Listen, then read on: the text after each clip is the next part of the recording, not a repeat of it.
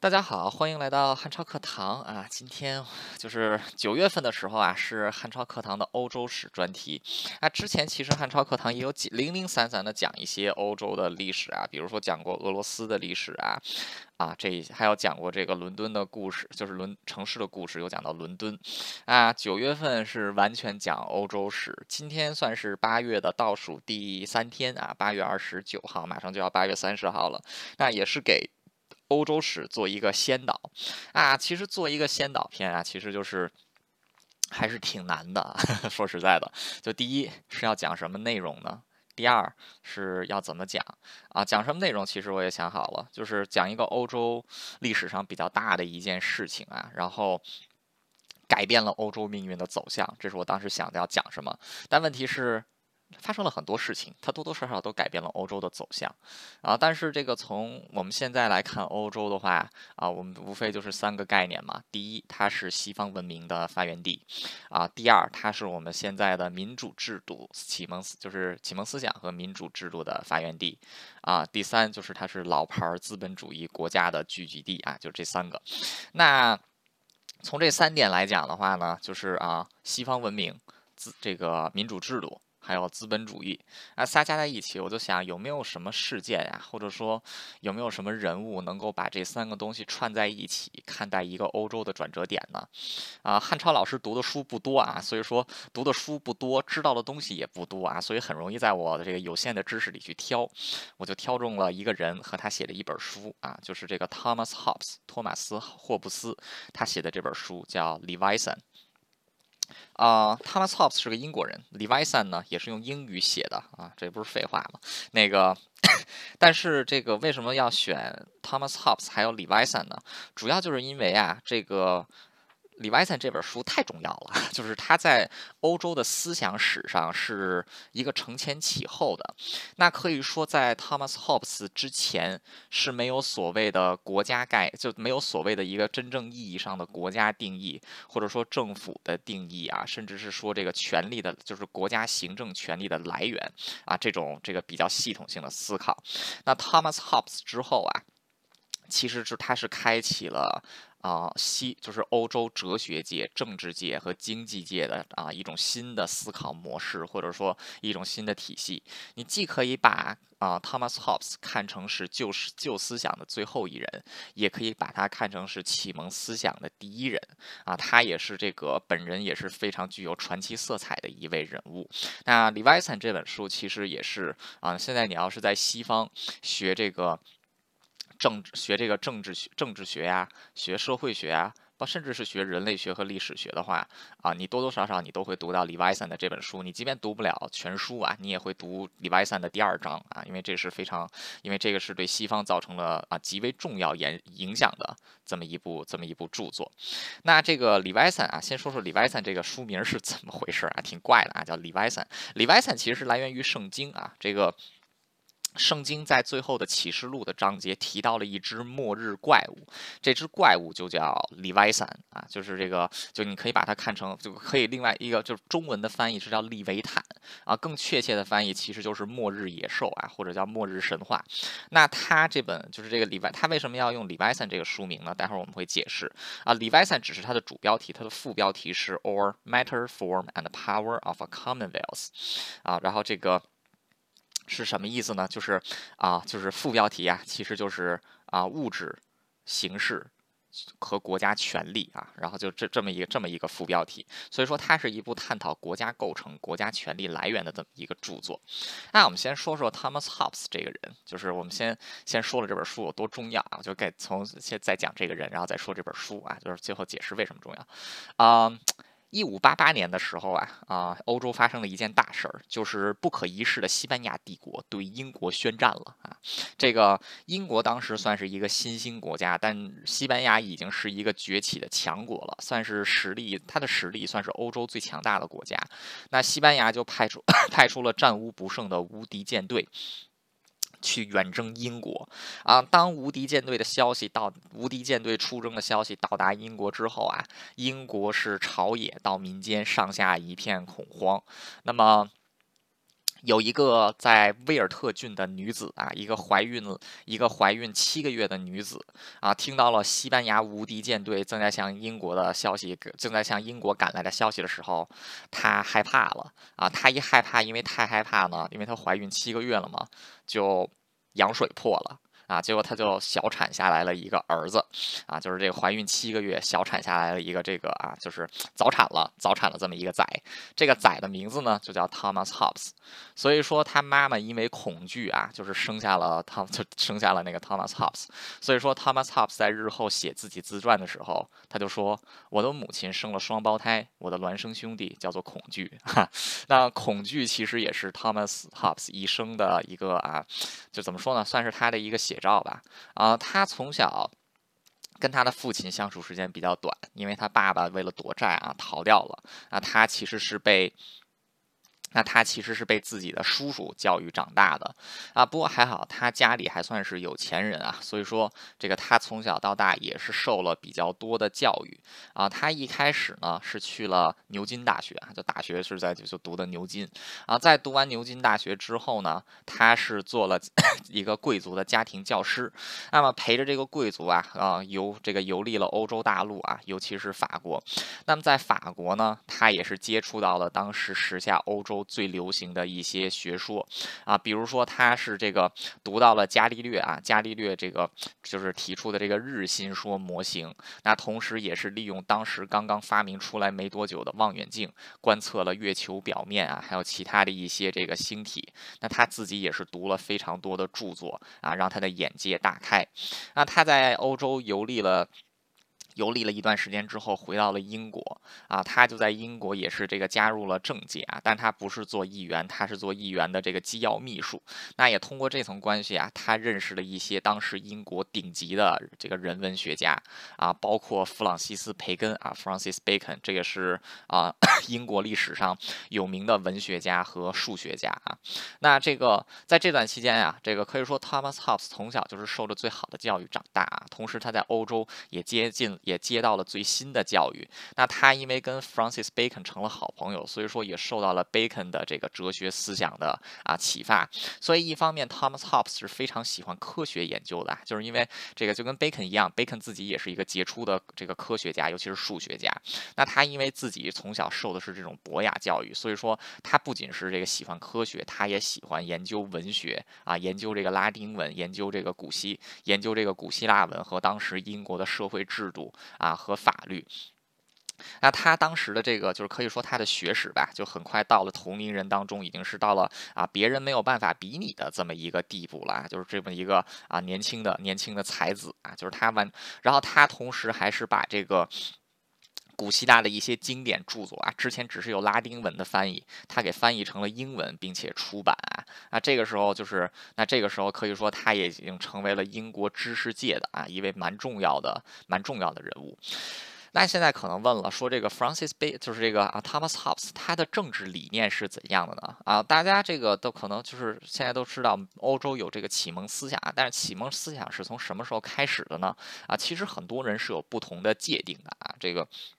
因为启蒙思想，它其实是以整套理论、无数作家的作品结合起来形成了一个流派啊，它并不是一个就是一帮人凑在一起，就是说我们这思想叫启蒙思想啊，没有这回事儿，这是我们后来的人给他安排上去的啊。Thomas Hobbes 这个时候呢，启蒙思想啊，也仅仅是在萌芽阶段啊，就是他其实算是启蒙思想第一人。不过 Thomas Thomas Hobbes 啊，他自己本人的啊政治立场是支持英国王室啊，他支持的是君主专制，这个其实是。符合当时英国社会潮流的。啊，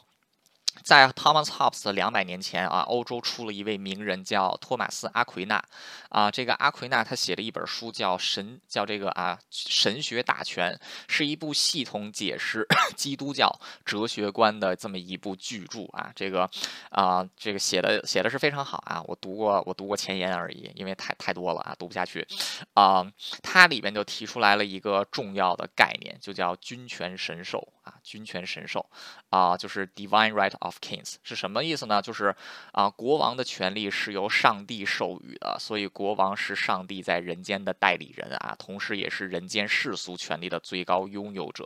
啊。现在我们看，就是说这不是在推行专制吗？没错，这确实在推行专制，但在当时那个年代啊，在欧洲这算是一个比较先进的思想。为什么呢？就是在西欧很长时间以来啊，这个人间的王权其实是掌握在罗马教会手里的。那他提出这个 the divine rights of kings 啊，君权神授，其实是把教会的世俗权利啊。给合法化了，到了这个国王的权力手里，所以说也是促成了欧洲各民，就是各个国家呀，逐步脱离教会的统治啊，形成了自己这个民族国家。那正是基于这种思想，虽然我们现在看它是君主专制啊，就是觉得很落后，哎，但放在当时社会，它确实是很先进的。那 Thomas Hobbes 呢，其实就是君权神授思想的。这个忠实拥护者啊，那他这个 Thomas Hobbes，他因为在他虽然是一个拥护王权的人啊，但问题是当时英国正在逐步进行这个 反对王室的运动啊，就尤其是反对这个查理二世的这个运动，所以当时英国就这个很快啊就爆发了内战啊。这个时候 Thomas Hobbes 也已经是中年人了，那因为他是这个支持王权的，所以说他自己也受了另外一派人的攻击啊，那他就是这个逃到了。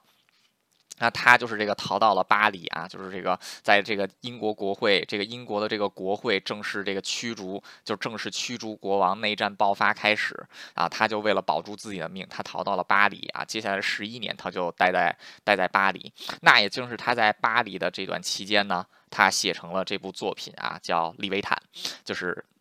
《利维森》啊。为什么说这本书啊重要呢？啊，我们先说说这本书出版之后的反应，就是。这个这本书当时在当时欧洲啊，很快就成为了整个西欧的畅销书啊。然后这个无论在英国，无论是保皇的一派，还是这个啊，就是支持国会的那一派，对 Thomas Hobbes 都是又爱又恨啊。这个他在里边。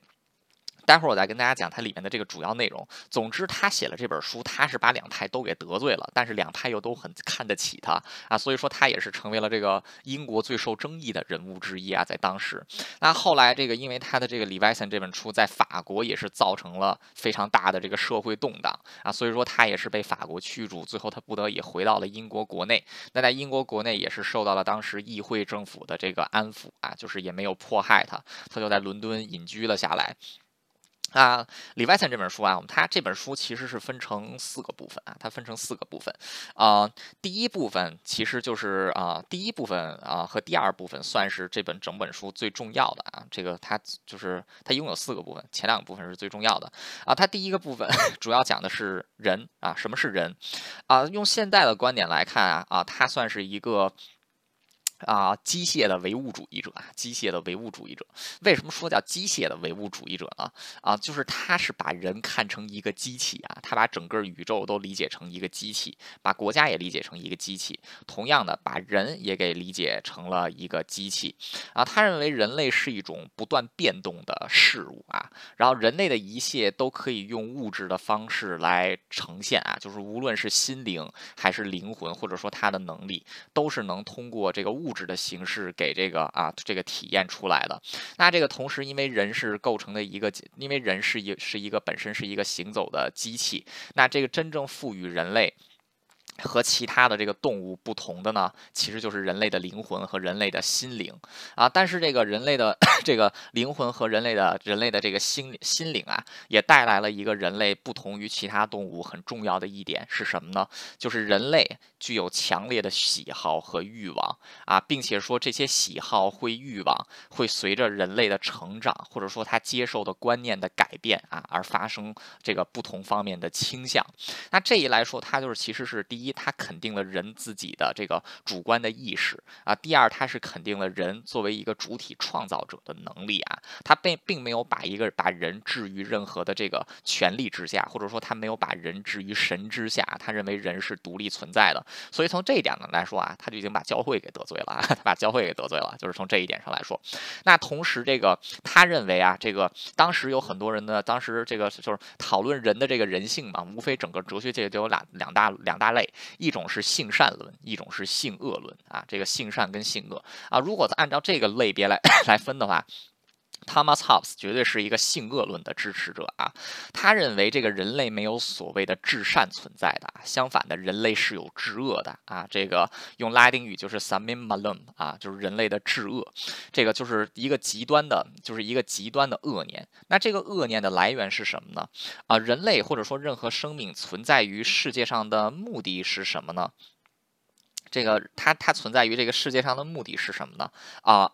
第一，它是为了生存。那为了生存，这个人类就会无所不用其极。但是人类在世界上所面临的威胁是什么呢？第一是这个自然环境恶 恶劣的自然环境。那第二呢，其实就是其他的人。为什么呢？就是因为这个往往就是为了互相的这个利益啊，发生争伐，为了抢一块肉，可能就得把对方杀掉啊。所以说，人类无时无刻是在面对这个暴力以及死亡的威胁。那在此情况之下呢，为了应对跟暴力死于死亡的威胁，人类就会产生恐惧，而这个由恐惧由这个而这个由畏惧所产生的这种啊这种行为，或者说由因为畏惧而产生的想法以及行为，其实就是他口中的至恶。换句话说，他并不认为这个人性本恶是一件坏事，他认为人性本恶是一个人天生故来拥有的啊。所以说他所以说他就说为什么这个一一直会不。停的发生战争，这是因为人类本性是恶的。为什么人类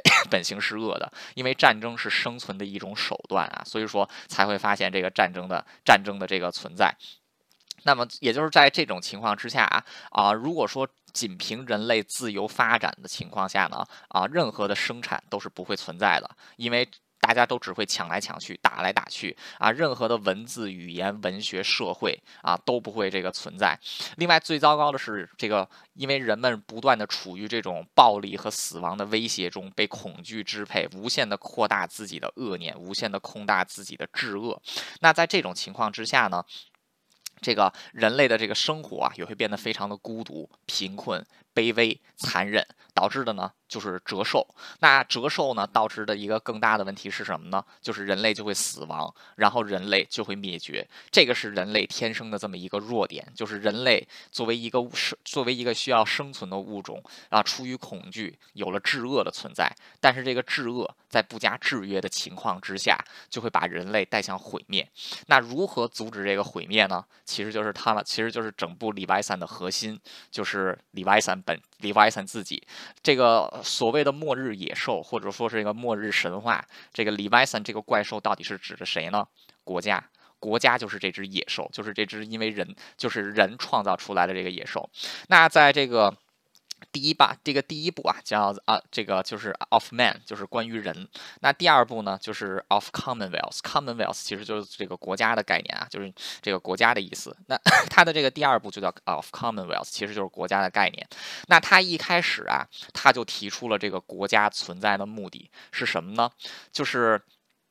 这个国家就是这个，我们看见天生就是这个天生爱好这个自由和统治他人的人类生活在国家之中。为什么他们要生活在国家之中？就是让他们自己和别人受到束缚啊，使他们的终极的动机、目的或者是企图啊，通过一种规范化的行为，这个或者通过一种被规范的方式表达出来，形成这么一种满意的生活，以避免在治恶这个法就是无。这个无限发展的情况下啊，发生了这个发生了这个人类毁灭的毁灭的这个情况啊，所以才会有这个国家。那国家成立的那这个国家成立的方式是什么呢？其实就是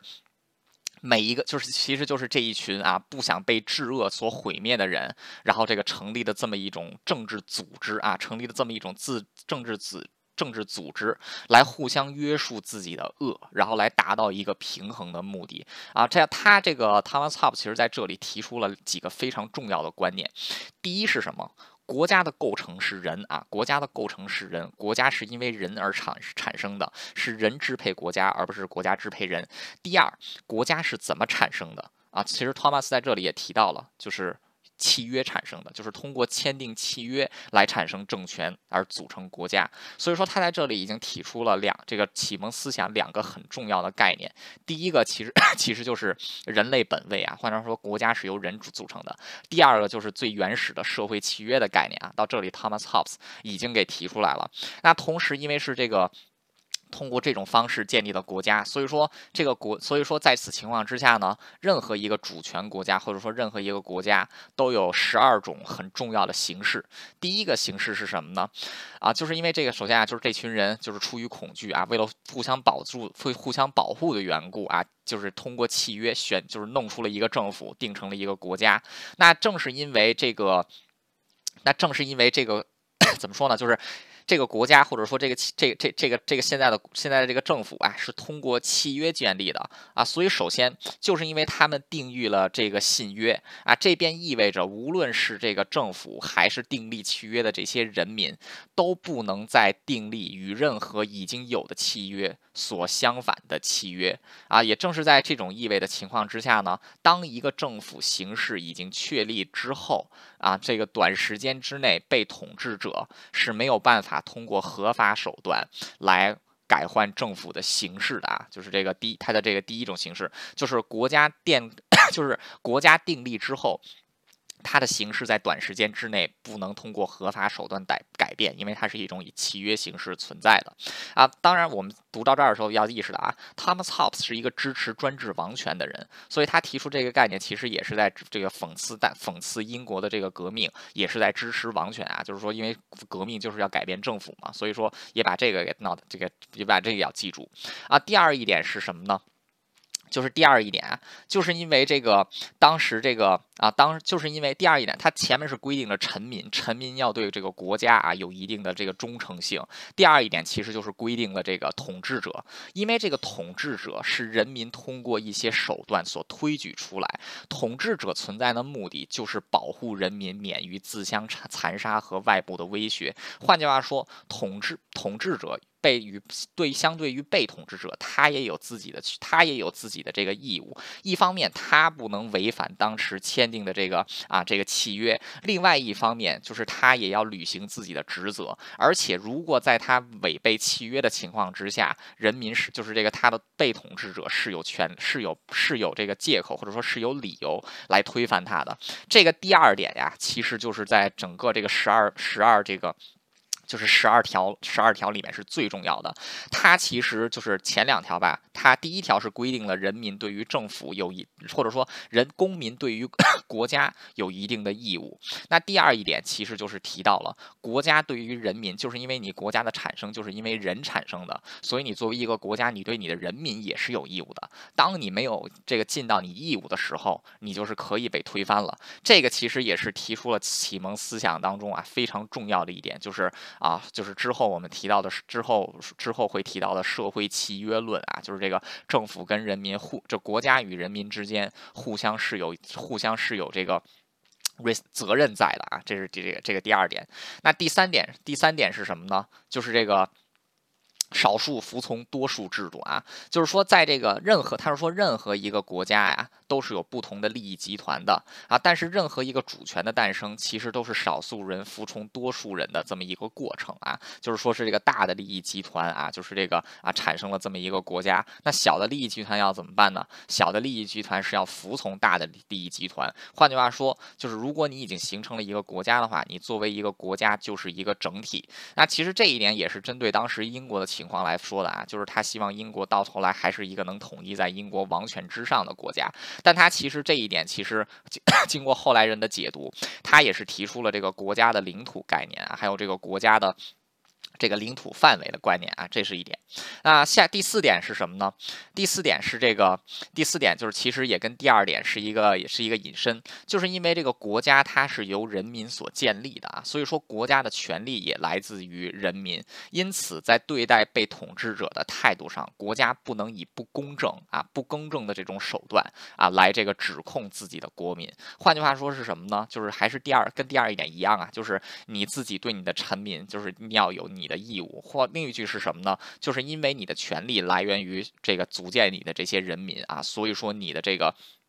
所以说你的这个，你是你，所以说你要对这些人负责，你要对这群人有交代，因为你的权利来源是在于他们啊，就是所以说在这个。所以说，也正是在这种情况之下呢，啊，他就又引申出了第五点啊。第五点是什么呢？就是既然就是在一个国家或者说一个政府啊，在能够完全执行自己所当年签订的条约的情况之下啊，臣民是不可以反抗他的政府的啊。这是第五点。那第六点是什么呢？就是啊，其实就是这个国家真正的这个机构，国家国家这个机构，它在 Thomas Hobbes 眼中最重要的一个作用是什么呢？就是一个国家存在或者说一个政府存在的目的只有两个字：和平，就是维护和平啊。它维护要维护和平，就是在如果要维护和平的话呢，国家就必须要有一个东西是什么呢？权利，而且这个权利是必须是绝对的权利啊。当这个为了 以保护人民，为了和平为这个最高宗旨，在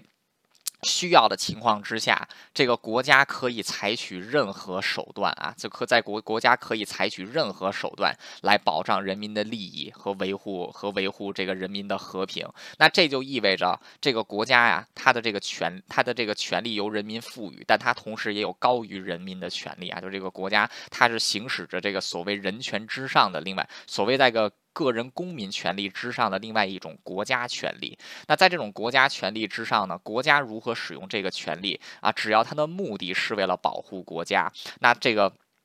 他所使用这个权利就是具有合法性的，哎，正是在这种，那也正是在 这种情况之下，他其实也是把国家提高到了个人地位的上面。是什么呢？就是虽然说国家是由人组成的，但是国家跟人还有本质上的区别。所以说在行事，所以说在处理一些外交事情的时候，不能单纯以民意为基础，而是要以这个真正国家利益所在。OK，然后这个。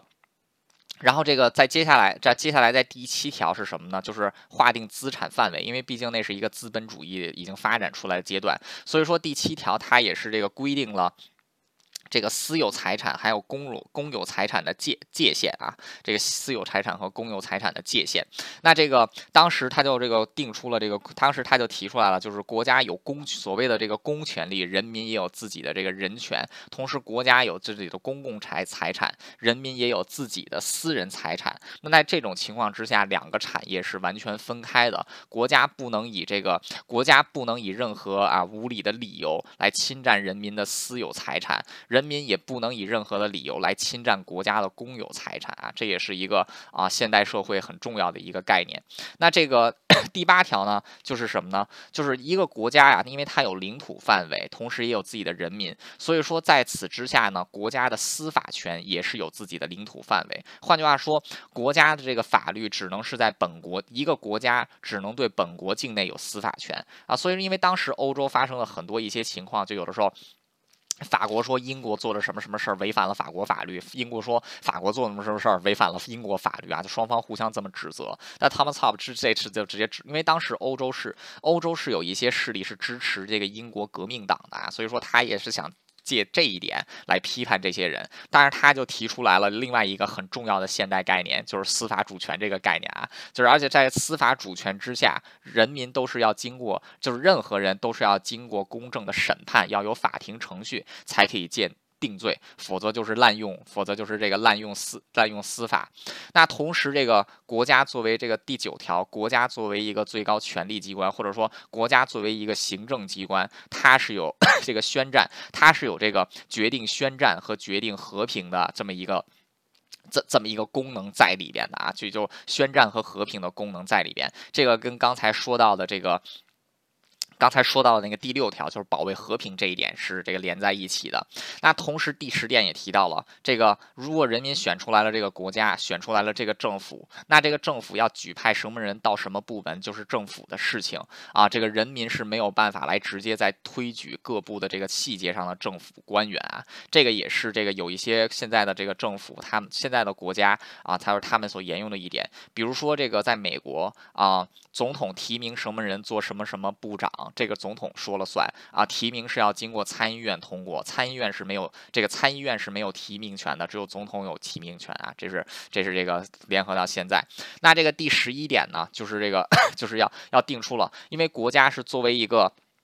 这个，因为这个国家它是有自己有很大权力嘛，它是这个有是自己制定的法律啊，还有自己的这个 还有自己的这个。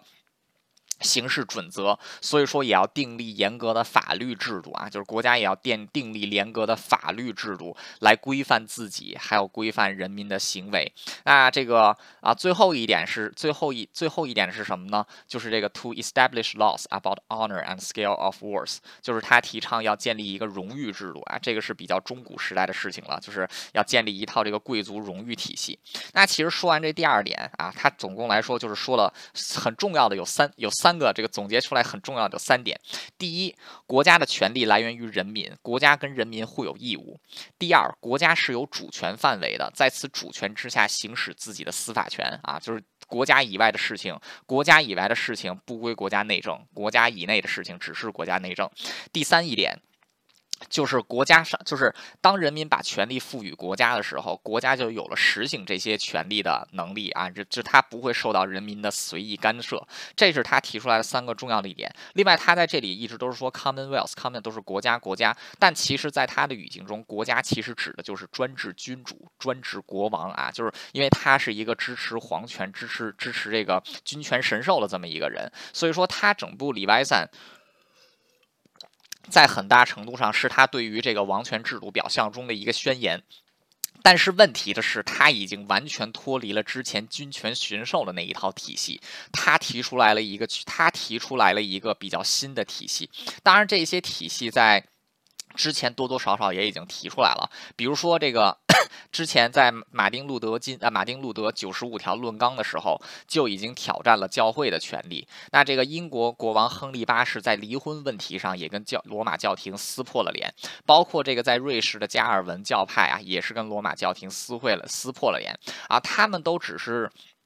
在很大程度上，重心在于挑战宗教权威啊！他们在很大程度上做的事情，也是有助于这个民族国家的形成。但是，Thomas Hobbes 的里外散是第一个将国家的形式、国家的来源和国家的权利啊，以文字的形式比较系统的方法给确立下来的。而且，它是截然不同于之前君权神授的啊！像它里面提出来了这个几个概念，就比如说，国家是由人民。国家是由人民产生的啊，这一点啊，包括后这个社会契约，就是 国家与人民之间互相有责任这一点，还有这个国家有领土范围、司法主权这一点，以及国家的权国家行使权力不受人民干涉这一点啊，其实到后来是对后世乃至我们现在的政治制度都是有非常大的影响的。那也正是在这种情况之下，虽然说 Thomas Hobbes 他是在拱卫王权，但他其实也是在削弱王权啊，他其实。也是在变相的。在宣扬那个英国议会所喜欢的那种制度，所以说王这个保皇党 这个爱 Hobbes 是因为他把这个宣扬王权，恨他是因为他宣扬了议会的那一套啊，就是这一套比较先进、比较先进的当时一些叛逆的思想。那对于这个当时的英国议会而言，他宣扬了他们喜欢的叛逆思想，但他同时又喊出来了保卫王权的口号，结果搞得他呀，这 Thomas Hobbes 就是在英国的两派人眼里啊，他都是一个又爱又恨的角色。那里外散其实对，从我们刚才讲到了，他其实对后来的这个启蒙思想是做出了非常，是可以说是开了一个先河吧。就是他提出了这么多非常重要的概念。那其实我们现在它里面提到这个国家，我们可以换成国王，就是国王是人民推举出来的啊。国王有这些大权，国王行使这些权利不会受到人民的干涉，国王对自己的公民有义务。如果说我们把国王换成国会。或者议会呢，就是国会是人民选举出来的，国会行使权力不会受到普通人民的干涉啊。国会 这个国会对人民有义务，人民对国会也有责任，那是不是就很像后来的启蒙思想啊？所以说，为什么说这个《李维森》这本书在欧洲啊，就是会造成了这么大的影响，就是因为它是一部承前启后的著作啊，它是没有把这个，它是啊继承了之前一些已经发展出在宗教改革、文艺复兴和宗教改革时候已。经产生的一些反对这个。反对教会啊，追求人性，追求人性啊，然后探讨国，探讨这个各自各个皇室或者说各个政权出路的这么一些思想。那他是结合他自己当时自己的知识储备，还有他自己的观察，写成了这么一份作品。那可以说，他也是作为欧洲思想界的一个分水岭。在 Thomas Hobbes 之前是没是这个没有成体系的启蒙思想，Thomas Hobbes 之后，这个。就是这个启蒙思想的这些大家们啊，就如雨后春笋一样的在欧洲崛起。那可以说，李外森这部作品是起到了一个非常重要的啊承前启后的作用啊。这也就是为什么 Thomas Hobbes 就是虽然这本李外森写的语言晦涩，然后洋洋洒洒写了那么多篇，但到今天依然是这个。在美国读这个政治学，在美国读这个社会学，都肯定是要读到的一部作品啊！也正是这个缘故。那 Thomas Hobbes 写完这本书之后啊，很快就成为了欧洲炙手可热的人物啊！这个很多人是很是很多人很恨他，很多人很爱他啊！他后来 在巴黎结束了流亡，就是因为这个法国王室也很烦他啊，就是他写了这本书啊，所以他又被这个踢踢回了这个英，他又被这个踢回了英国啊！他在英国后来这个虽然也是受到了一些人的攻击啊，不过还。还好，到这个后来，无论是英国复辟的王政府，还是之后英国的这个啊民主政，就是这个议会政府啊，对 Thomas Hobbes 还算是。这个蛮尊敬啊，毕竟是一位这个大学者啊，所以说也是让他在英格兰就是安度晚年。那这个当时 Hop 这个 Hops 虽然受到了一些非议，不过并没有受过什么大的伤害啊。而且他的这个，而他的这个著作啊，就是虽然说不能在英国本地出版，但是可以在英国本地贩卖啊，这个。所以说他自己很多作品，就除了李维森之后，他也写了不少的作品，但很多作品是直到他死后才出版的。那这个尽管如此啊，他在这个英国国内和国外的名声都是这个非常非常的高啊。很多的这个英国还有来自欧洲大陆的这个学者啊、政治家呀、古王室啊啊，来英国的时候都会来拜访 Hobbes 啊，向他表达敬意。那 Thomas Hobbes 是一五八八 八八年出，就是因为恐惧而出生。的，那他最后是在一七呃一六七九年啊，也就是在他九十一岁的时候，这个。得得了病啊，九十一岁的时候死，这在当时也算是这个长寿了啊，耄耋之年。这搁现在也是长寿。那可以说，Thomas Hobbes 的一生是啊，非常非常有趣的啊。他因为恐惧，他是因为母亲的恐惧而早产啊。这个我的母亲生了双胞胎，我的孪生兄弟叫做恐惧。他是一个被恐，他是一个从小就是觉觉得自己的人生跟恐惧两个字是分不开的。那后来恐惧也成为了他人研究人性的一部主题，后来也成为了李维森这本书的主题。那虽然说这是以恐惧而诞生的一本书，但是整本书其实讲的是人类出于恐惧而产生的一种新型的模式。它在这最终啊，或有意或无意的对现代国家和社会、对政府的构成、对国家的权利还有人民的义务做 做出了一些啊，做出了一些最原始的。最原始的这个啊定义，那所以说这个 Thomas Hobbes 啊，在西方哲学史和政治经和政治史上，都是一位举足轻重的分水岭一样的人物。他的这本这个《Leviathan》啊，就是这种末日，就是这本末日神话或者说末世野兽，也是这个。也也是这个，就是现在也也是这个一直影响到了现在。那它其实里面也提到了什么是国家呀？国家就是一只人民制造的怪兽而已啊。这个所以说，如何驯服这只怪兽？如何来组成这只怪兽啊？如何来让这只怪兽不会去让它奴役人民，而是被人民所驱使？那这就是他，那就 Thomas Hobbes 是没有解答出这些问题的。这些问题是交由日后的这些啊更多的启蒙思想家，比如说孟德斯鸠啊、卢梭呀。啊，这个让雅克莫啊，还有这康德啊。让这一些人来解答，同时也让欧洲这些最早产生的这些民主国家，包括还有美国啊，让这些民主国家来解来这个解答的啊，这个问题是一直解答到现在的。那今天就是欧洲史的先导篇啊，利维利维坦啊，李维森，Thomas Hobbes 和李维森。那其实那接下来这个九月欧洲专题啊，我们就是以这个利维利维坦为中间点往前讲，再往后再往后讲。那往前讲，我们要讲到古代的啊马其顿帝国，讲到罗马，讲到这个。